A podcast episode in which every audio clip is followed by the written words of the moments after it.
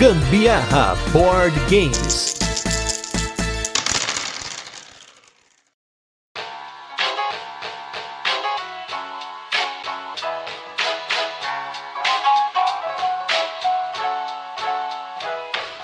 Você gosta de um jogo com trairagem, hoje é dia! Eu sou a Carol Guzmão. E eu sou o Gustavo Lopes e esse é mais um episódio do Gambiarra Board Games. E no episódio de hoje vamos falar do Camelute. Vamos fazer aquele resuminho de como o jogo funciona, depois teremos curiosidades e por fim as nossas experiências com ele, mas não sem antes o nosso primeiro bloco de destaques da semana, recadinhos e o nosso review retrô, onde a gente fala sobre jogos que já passaram por aqui. E nos destaques da semana vamos falar de dois jogos aí, dois jogos que nós jogamos, um novo pra Carol, e mas eu já tinha jogado, e um novo pra nós dois. Vamos começar pelo que é novo pra nós dois, que é o Tindaya. E finalmente, meus amigos, minhas amigas, esse jogo saiu da prateleira da vergonha. Vergonha porque a gente recebeu esse jogo da Mosaico junto com o Viajantes do Sul do Tigre, que já teve episódio já tem meses, e o Tindaya eu não tinha conseguido aprender. Mais uma vez, queria agradecer ao Romir, porque ele fez um vídeo excelente que me ajudou muito a entender o jogo e principalmente entender o manual, o manual aí, o principal bloqueio para o aprendizado desse jogo. E, pelo menos a nossa primeira partida, nós jogamos o jogo cooperativo, tudo no fácil para aprender, para ver qual é que era. E para quem não conhece o Tindaya, ele é um jogo que ele é cooperativo ou semi-cooperativo no qual você tem uma ilha, que ela é montada com peças que são modulares, e nessa ilha vai acontecer um monte de desastre. Você tem colonizadores que estão chegando para tentar pegar as terras daquela galera que fica, se eu não me engano, na Polinésia. Agora eu não lembro exatamente o local, mas no cast a gente deve falar no dia, né, do cast do Tindai, a gente fala sobre isso. E tem duas divindades que estão tentando acabar com a ilha também, furiosas. Tem tsunami, tem vulcão que tá entrando em erupção, tudo quanto é desgraça e você tá ali com a sua pequena tribo tentando sobreviver. Enfim, tem muita coisa para falar no jogo. Ele é um euro de gestão de recursos, você vai ter que dar upgrade no seu personagem, na sua tribo e construir coisas, e suas coisas vão ser destruídas. Mas eu gostei muito do jogo, é um jogo cooperativo um pouco mais pesado, coisa que a gente não tem mais aqui na coleção, depois que o Spirit Island saiu. Mas felizmente o Tindai entrou no lugar e eu espero que ele possa trazer boas jogas pra gente aí, não só pro cast, mas também no futuro. Também achei super legal. Eu adoro esses tipos de jogos assim, que você consegue de forma cooperativa montar aí civilização, montar algumas coisinhas ali nas suas ilhas e você criar animais, enfim. Achei super legal o jogo, muito belezinha. Agora, uma coisa que eu achei interessante é que os deuses só matam aqueles que acreditam neles.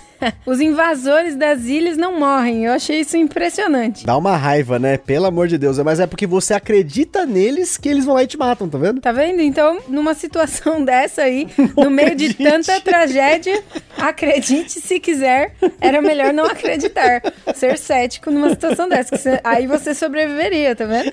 Ai, muito tenso, gente. E acho que assim, uma das coisas que mais me impressionou no jogo que eu gostei é como o mapa ele é transformado ao longo das rodadas né? E principalmente quando dá as merda, né? Porque no nosso caso, teve um tsunami lá que varreu tudo, a gente perdeu ilhas no plural, e depois veio um vulcão que entrou em erupção e terra planou todo ao redor de uma ilha. Eu perdi um monte de assentamento, quase que eu per... a gente perdeu o jogo por muito pouco, porque eu perdi uma parte da, da minha galerinha aí nessa erupção, mas felizmente a gente venceu. Em breve terá cast para vocês aí no começo de setembro. E o segundo jogo que a gente tem para falar aqui é um jogo lindo, maravilhoso, com tema de japonês, tema de temática japonesa aí, que é o Four Gardens. Se eu não me engano, eu falei desse jogo recentemente em um dos nossos casts. Eu acho que foi naquele do 500 ao 600, que ele é um jogo que você tem uma torre. Essa torre tem quatro seções que representam diferentes recursos e ao longo do jogo você tá tentando construir alguns panoramas usando cartas. Então é um card driven, né? Todas as ações do jogo são feitas com cartas e você usa cartas para girar a torre, pegar recurso. Você coloca alguns panoramas, você usa as mesmas cartas de panorama para fazer ações. Eu acho um jogo genial. A única coisa é que ele é o jogo do AP. Se tiver que jogar esse jogo, gostaria de jogá-lo em dois jogadores na próxima vez que tiver que jogar. Três jogadores já foi um tempo razoável, agora quatro jogadores pro tipo de jogo que ele é. Meu Deus do céu, porque você tem três ações para fazer no seu turno e aí começa, né? Aí a Nazaré Tedesco surge na cara de todo mundo, porque você também não pode planejar muito antes, porque a torre fica girando ao longo da partida. Não, achei engraçado que o Gustavo falou que é um jogo com temática temática de japonês. É isso, eu falei errado. É, gente. não, a, temática a hora, a hora que ele falou, já imaginei a cara do Bruno Naka no tabuleiro assim, ó. Aí você. risada. Aí,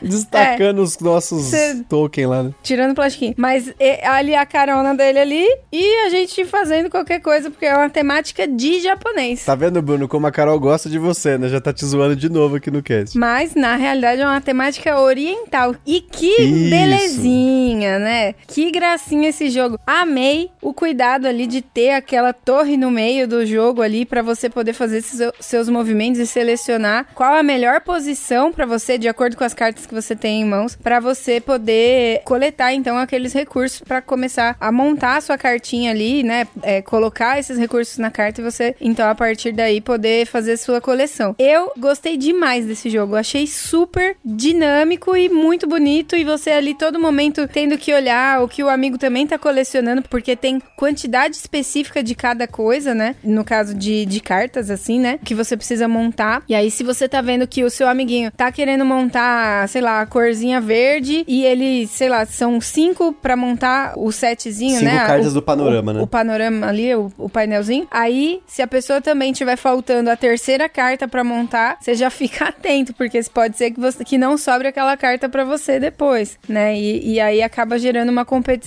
né? Realmente muito bacana, mas jogar esse jogo agora só em dois jogadores, too much for me, AP. E agora, vamos falar com um jogo que não teve muito AP, porque nós jogamos ele somente em dois jogadores. E esse aqui, a gente não viu a versão final dele, mas vamos falar sobre o que nós achamos do protótipo, que foi o Quatro Estações.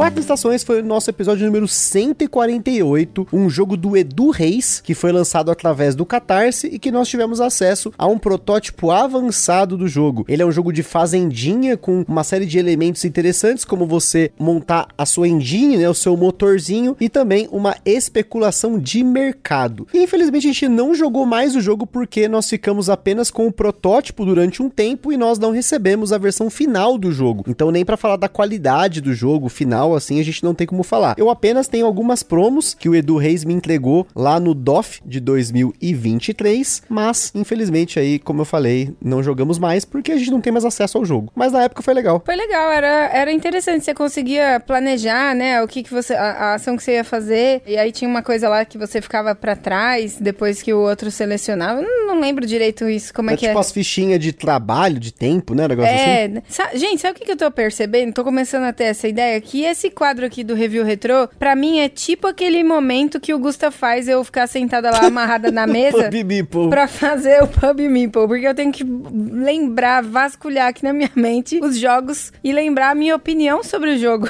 Aí eu fico pensando, e se quando eu falei no review retrô, lá, no- aliás, no review retrô não, no- cast oficial, se eu dei uma opinião contrária ao que eu vou dizer agora. Então, mas esse é um caso aqui bem pontual, porque no geral a gente acaba jogando os jogos de novo, ou a gente acaba comentando o que vendeu, ou que depois não gostou do jogo mais, alguma coisa do tipo, muda a nossa opinião. É que esse especificamente, pra manter a ordem, né, dos casts e sempre manter aí o nosso review retrô na ordem, acabei querendo comentar, mas foi fica só esse detalhe aí que nem sempre a gente acaba recebendo os jogos que a gente pega com um protótipo. Esse é um dos casos que a gente não teve acesso à cópia final. Mas tudo bem, é só pra vocês terem aí a informação. Aqui tem informação e agora vai ter informação também porque a gente vai falar do jogo da semana, que é o jogo Camelot.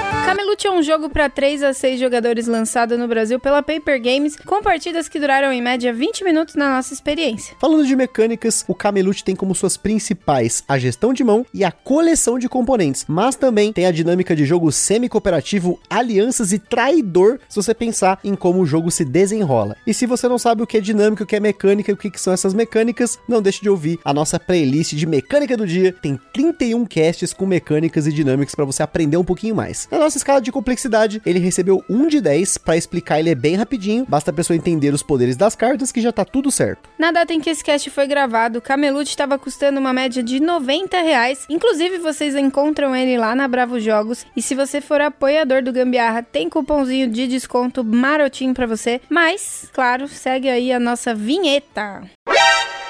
O Ministério do Gambiarra Board Games adverte: os jogos de tabuleiro, como qualquer hobby, podem acender uma vontade compulsiva de sair comprando tudo. Porém, recomendamos que você não compre por impulso. Sempre procure a opinião de outros criadores de conteúdo, gameplays, formas de alugar ou, caso disponível, jogar o jogo de forma digital antes de tomar sua decisão.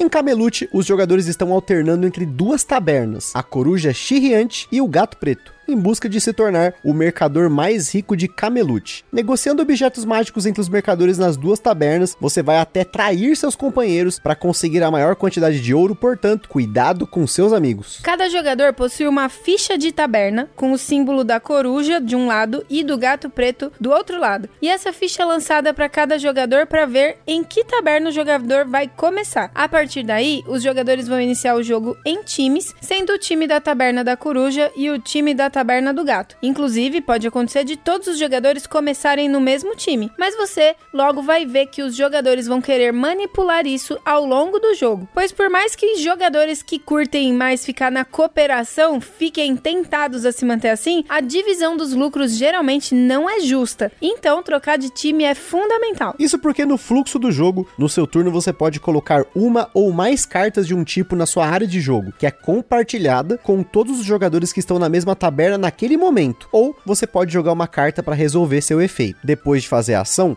você verifica se a taberna completou uma coleção e se isso acontecer, você vai pegar todas as cartas e em sentido horário começando com você, uma carta vai ser distribuída para cada jogador. Porém, nem sempre todo mundo vai receber as mesmas quantidades de cartas ou mesmo receber cartas. Isso porque cada objeto precisa de um mínimo de cartas para completar sua coleção. Por exemplo, o objeto 2, que é o anel, precisa de pelo menos menos dois anéis. Já o objeto 7, que é o pergaminho, precisa de pelo menos 7. Dependendo da quantidade de pessoas na taberna, por exemplo, uma coleção de 7 objetos dividida em 3 jogadores, o jogador que completou a coleção no turno vai ficar com uma carta a mais. Já se no caso fosse uma coleção de 2 anéis, um deles não receberia uma carta. Ao invés de jogar cartas da coleção, você tem o efeito das cartas, que vão manipular o estado de jogo. A poção, que é a carta 5, e a capa mágica, que é o 6, respectivamente viram a ficha de um jogador ou a sua própria ficha, fazendo você mudar de taberna. Quando você muda de taberna, dependendo de como você manipulou o jogo, pode ser até que você complete uma coleção nesse momento. Você pode até manipular o jogo para num turno seguinte completar uma coleção sozinho, o que pode ser muito bom, dependendo do tamanho dela, já que cada carta é um ponto de vitória. Toda carta jogada pelo seu efeito fica numa pilha de descartes com apenas a carta inicial aberta. E quando você joga a carta 2, você pode escolher um número de 3 a 7 e pegar todas as cartas de um tipo e pode também completar uma coleção naquele momento. A carta 3 permite você baixar dois objetos diferentes da sua mão. A 4 te permite comprar duas cartas do baralho. A 7 te permite que você troque todas as cartas de um tipo de objeto que você tem por todas de um outro tipo de objeto de um oponente. E por fim, tem três cartas que são chifres de unicórnio, que são coringas, que precisam ser baixadas com alguma outra carta de um outro tipo para ela poder ser considerada daquele tipo. Ao final da rodada, você sempre completa a sua mão para que tenha pelo menos quatro cartas, mas pode ser que você tenha mais quando você usa né, a carta de efeito 4, que compra duas cartas. Então, os jogadores jogam até que algum jogador não consiga completar a mão. A rodada é completada até que todos os jogadores tenham jogado o mesmo número de turnos e ganha quem tem mais cartas, né? Cada carta seria um ponto. Em caso de empate, os jogadores compartilham a vitória. E agora que você já tem uma ideia de como o Camelute funciona, vamos para nossa vinheta e logo a gente volta para falar das curiosidades e da nossa experiência com ele.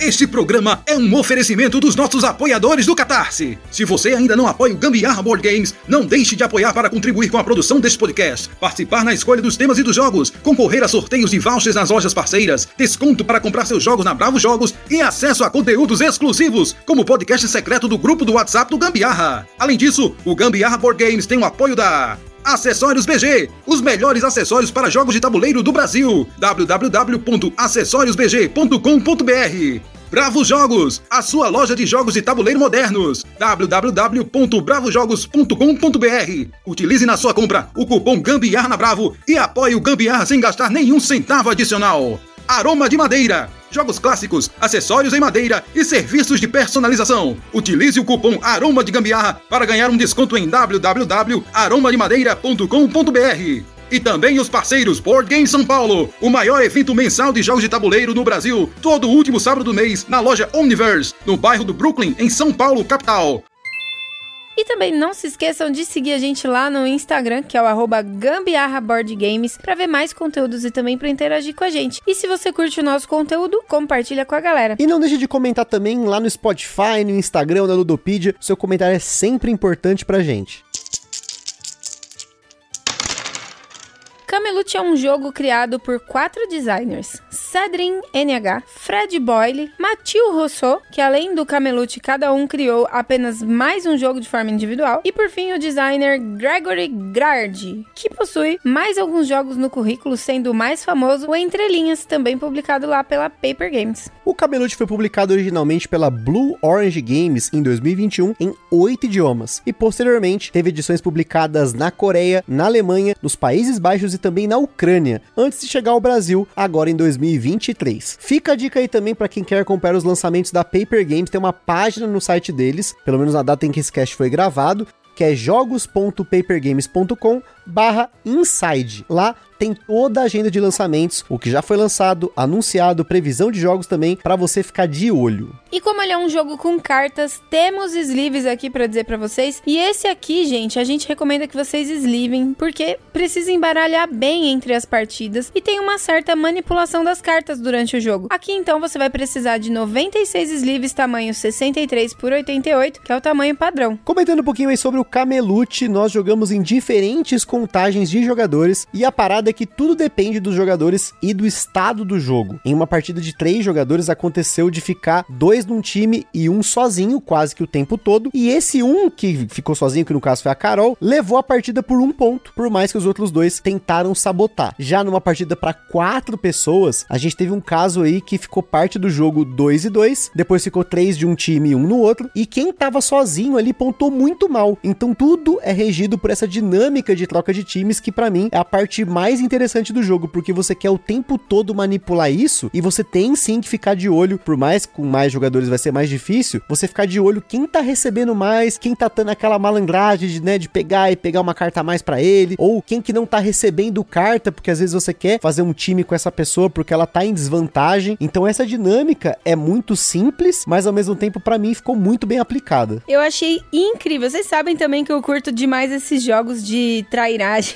Eu acho muito legal. É um momento assim, você começa a perceber realmente se vale a pena, apesar de você estar tá ali junto com o time que tá conseguindo, sei lá, são seis cartas que você precisa para montar aquela coleção. Você tá percebendo, vai chegar na sua vez, vai, vai dar bom? Você tem que contar se vai dar bom mesmo, se vai valer a pena você ser a pessoa que vai baixar a carta para poder distribuir aí a pontuação, que às vezes você pode não pontuar tão bem, dependendo da quantidade de pessoas que tá jogando, pode ser que você receba mais ou menos cartas, né? Dependendo ali de qual objeto que você vai estar tá completando a coleção na hora. E sempre é válido você baixar onde você às vezes receba mais de uma carta, mais de um ponto, né? Porque as cartas, ela, quando você vira ela ao contrário, ela é uma moedinha, né? Então você tá levando um pontinho, que é uma moedinha para você. Então vale a pena você fazer essa contagem também. Sem contar que, por exemplo, eu fui super traiçoeira quando eu percebi que ia vir um lotezinho ali da hora pra gente dividir e tinha uma pessoa que eu consegui virar a cartinha dela pra ela não pontuar, porque aí ia rodar um pouco mais e eu ia ganhar mais cartas. Assim, no geral, é sempre vantagem você completar o lote na sua vez, porque você sempre vai ser o primeiro que vai receber. A parada é, para quem que você vai entregar às vezes uma carta extra ou não, que tem que ficar muito esperto. Esse negócio de você virar a ficha do, da pessoa, ou de, sei lá, será que vai chegar em mim essa coleção? Será que alguém não vai me sacanear no meio? E, gente, jogo de traidor é um tipo de jogo que você tem que ter em mente que vai rolar isso. Vai rolar sacanagem, alguém vai te colocar contra a parede, alguém vai te tirar do time. Então você tem que estar tá esperto com isso, porque é um tipo de dinâmica que pode trazer na gente à tona alguns comportamentos, alguns sentimentos que um jogo normal competitivo não traria, né? Como essa sensação de você ter sido traído por alguém que você gosta. Você tem que ficar esperto com isso. Claro, levar na brincadeira porque é só um jogo. E aproveitar esse momento para zoar. Que nem, por exemplo, essa partida em três jogadores que a gente jogou foi eu, a Carol e a minha sogra. E quem ficou sozinha foi a Carol. Eu e minha sogra nos juntamos pra tentar derrubar ela, entendeu? Não tem essa. Na hora, na mesa não tem filho, não tem marido, não tem nada, gente. É jogo, é jogo. E eu me dei super bem. Foi muito bom ter ficado sozinha, porém poderia ter perdido. Foi por um ponto mesmo nesse dia que eu acabei levando. Mas é muito legal, gente. É super legal. Agora, se você tiver num momento meio solitário, forever alone, TPM, não sei se é bom jogar não, ainda mais se Exato. você acaba levando alguma coisa pro pessoal. Como eu falei, né? Jogo traidor é um tipo de jogo que você tem que estar no espírito para jogar. Então isso pode ser um ponto positivo ou negativo pro jogo dependendo do seu momento, do seu estado de espírito. Fique ligado com isso. E para finalizar, acho que a parte dos poderes você rapidamente pega. Eles todos têm vantagens e essas vantagens são muito situacionais. Então você tem que prestar muita atenção em tudo que é feito no jogo. Apesar de ser um jogo simples, e às vezes a gente acha, ah, não, mas não preciso contar carta, não preciso olhar. Lembre-se, toda carta que é usada vai pro descarte. Porém, toda carta que é distribuída, ela não volta mais pro baralho. E você tem em cada uma das cartas a quantidade de quantas cartas tem no baralho para cada tipo de carta. Então, pode acontecer, por exemplo, de uma carta que você jogou na sua coleção não formar mais uma coleção se você vacilou e não contou quantas já foram distribuídas. Claro, você pode jogar no espírito freestyle, sem problemas, mas você tem essa opção de ficar esperto durante o jogo. Não, o mais importante para mim ali é você ficar ligado no descarte, gente. Quantas vezes eu não joguei ali a carta 2 e levei uma bolada só porque Foi eu tava mesmo. contando carta que tava sendo descartada. Você não pode coletar cartas de número 2, né? Isso é uma das regras. Então pode ser que você jogou milhões de vezes a carta 2 pra roubar o que tinha lá no baralho, mas a própria carta 2 você não pode pegar. E você também não pode folhear o descarte, né? Só vai ficar a carta de cima, isso é Você importantíssimo. tem que lembrar o que é que já memória. vem sendo descartado, porque senão, né? Mas aí é bem, bem interessante você utilizar da carta 2, porque quando você tá jogando a carta 2, facilmente você consegue completar a coleção com ela. Mas às vezes vale muito mais a pena você levar sozinho o que tá no descarte, né? Do que levar só uma carta que já que vai distribuir aí entre você e mais uma pessoa que completar a coleçãozinha, se você por acaso baixar ela na, na sua frente, né? Com certeza. E, e nessa partida, por exemplo, eu e a, a minha sogra, a gente usou muito as cartas 5 e 6. Então a Carol ficou muito esperta nisso. É a gente que também não teve a carta 2 na mão pra fazer essa malandragem. Acho que a minha sogra ela chegou a pegar uma 2 e usou pra pegar as 4. Que nessa partida também não tinha coleção de 4. Tava todo mundo lá pegando a para comprar duas cartas, né? Então, de novo, usar uma carta é dar uma informação pro seu oponente pra ele poder usar depois a carta 2. Olha aí que interessante. Então, veja como um jogo simples ele pode evocar diversas coisas mais complexas que pode, na, durante a partida, ser muito interessante pra você prestar atenção. Então, esse foi mais um jogo da Paper Games desse de caixinha pequena que eu gostei. Ele e o Saboteur é um dos únicos jogos, acho que de caixinha pequena que a gente tem que ter essa dinâmica, focado nessa dinâmica, mas que é um jogo mais interessante e facinho de explicar. Então, fique ligado aí, Camelute, mais um jogo da linha pequena da Paper Games. Pocket não é, mas é da caixinha pequena, pra vocês conhecerem aí. Conheçam mesmo, gente. Camelute vale a pena. É pequenininho, dá pra jogar em qualquer lugar. Realmente é Rapidinho. Um, é rapidinho mesmo. É B. Eu acho que esse é um que tem que estar no carro também. Será? Não sei, hein? Eu acho Não que sei. vai ter que Tá muito entrar cedo ainda. pra bolsinha do carro. Tá muito e cedo. topo, topo que vá, porque eu achei bom. E aí, galera, conheçam e deem as a opinião de vocês pra gente depois, beleza? Então é isso aí, pessoal. Tamo junto. Espero que tenham gostado desse episódio. Aquele forte abraço e até a próxima. Beijo, tchau.